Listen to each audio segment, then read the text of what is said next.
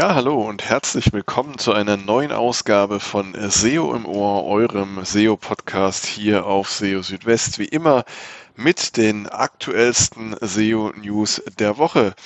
Ja, ich möchte heute ähm, jetzt, ähm, da ich diese Aufnahme mache, noch ganz kurz einen Gruß schicken an alle Teilnehmerinnen und Teilnehmer des heutigen SEO-Stammtischs in Karlsruhe.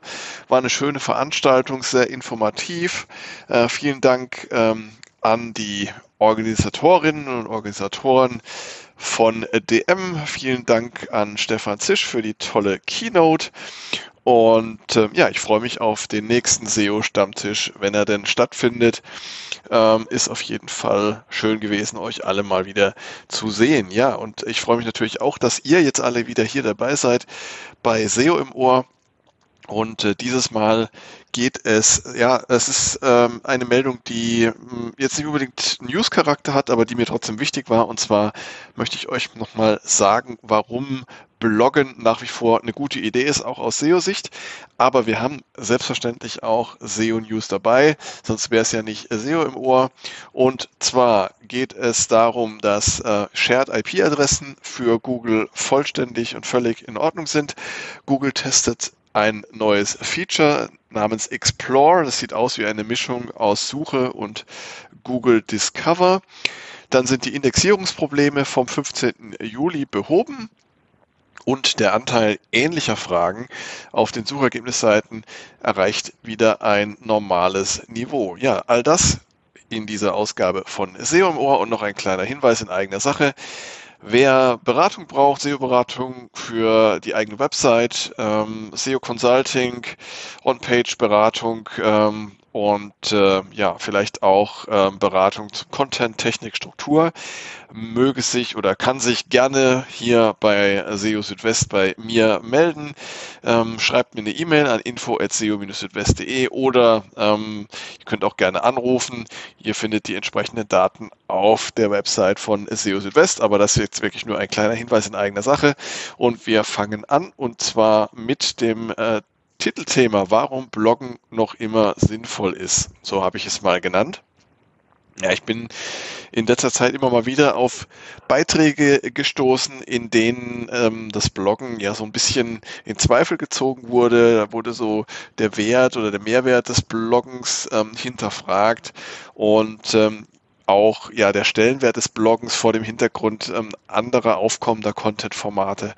Ähm, ja so ein bisschen in Abrede gestellt. Und ähm, ich kann nur sagen, also aus eigener Erfahrung und auch aus Erfahrung mit vielen ähm, Projekten, die ich als SEO jetzt schon betreuen durfte, dass Bloggen tatsächlich äh, immer noch ein, äh, eine gute Sache ist aus SEO-Sicht und dass Bloggen, wenn es richtig betrieben wird, ähm, auch sehr viel bringen kann. Ähm, ja, dabei ist zunächst zu definieren, was ist denn überhaupt ein Blog? Also hält man sich an die ähm, ursprüngliche Bedeutung, dann ist ein Blog ein digitales Tagebuch.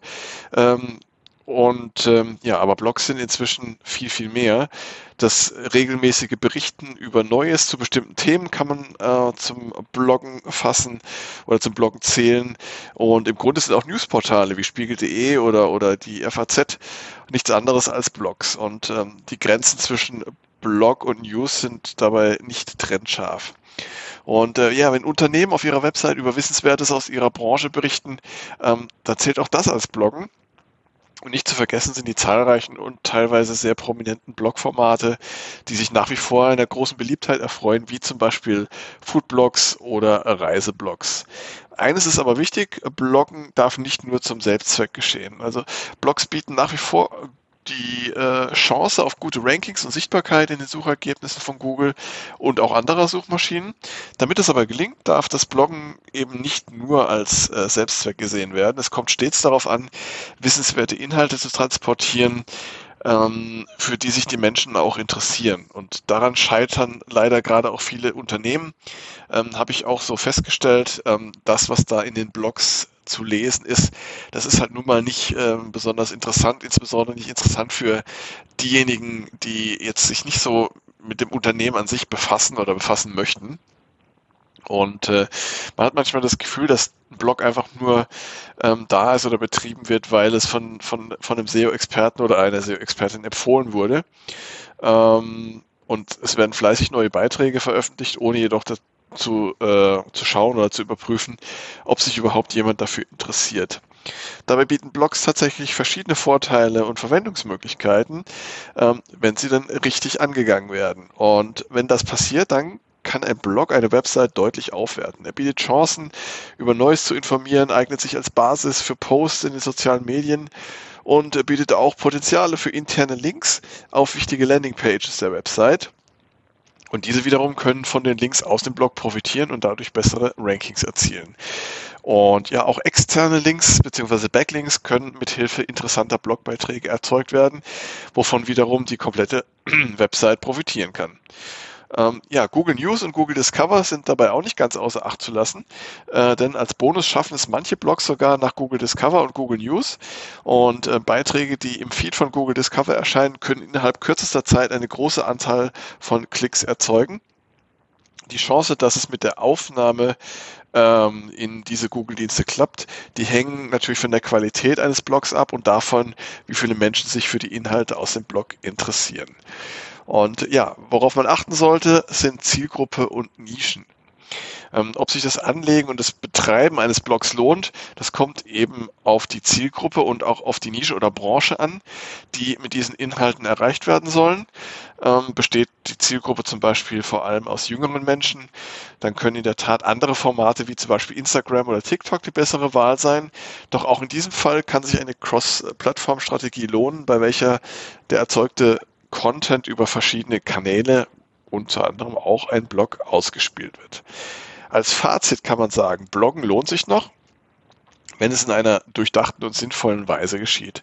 Es kommt vor allem darauf an, die Interessen der Menschen zu bedienen und ihnen äh, die Inhalte zu liefern, die ihre Fragen beantworten. Bloggen kann außerdem ein wichtiges Element einer Cross-Plattform-Strategie bilden und auf diese Weise zusammen mit anderen Kanälen wie Social Media ein breites Zielpublikum ansprechen. Und nicht zuletzt ähm, die verschiedenen Möglichkeiten mithilfe von Blogbeiträgen in äh, den Suchergebnissen an prominenter Stelle zu erscheinen, sprechen nach wie vor für das Betreiben eines Blogs. Ja, so viel dazu.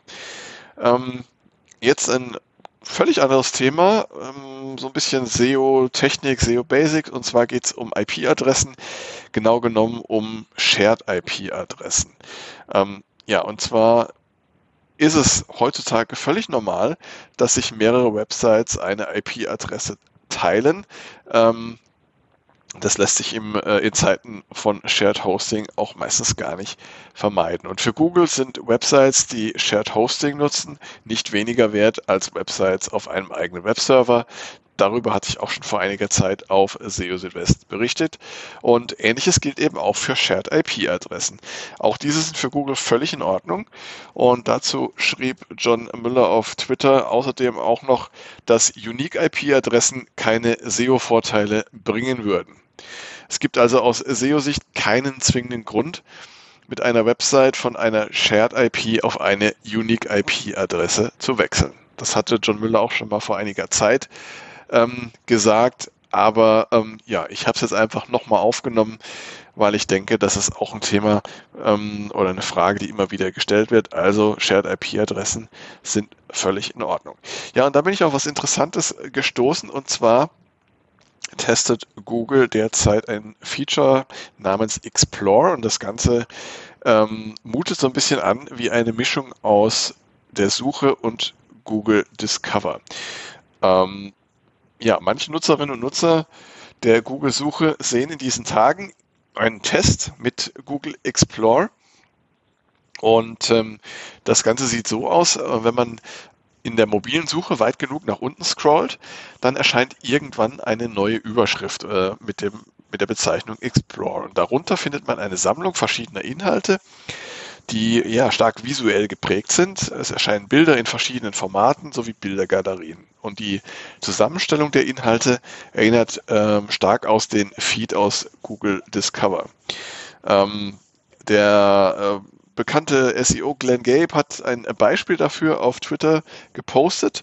Er hatte dafür nach dem Suchbegriff ähm, Artificial Intelligence gesucht und dafür eben diesen Explore-Bereich gefunden unterhalb der Suchergebnisse.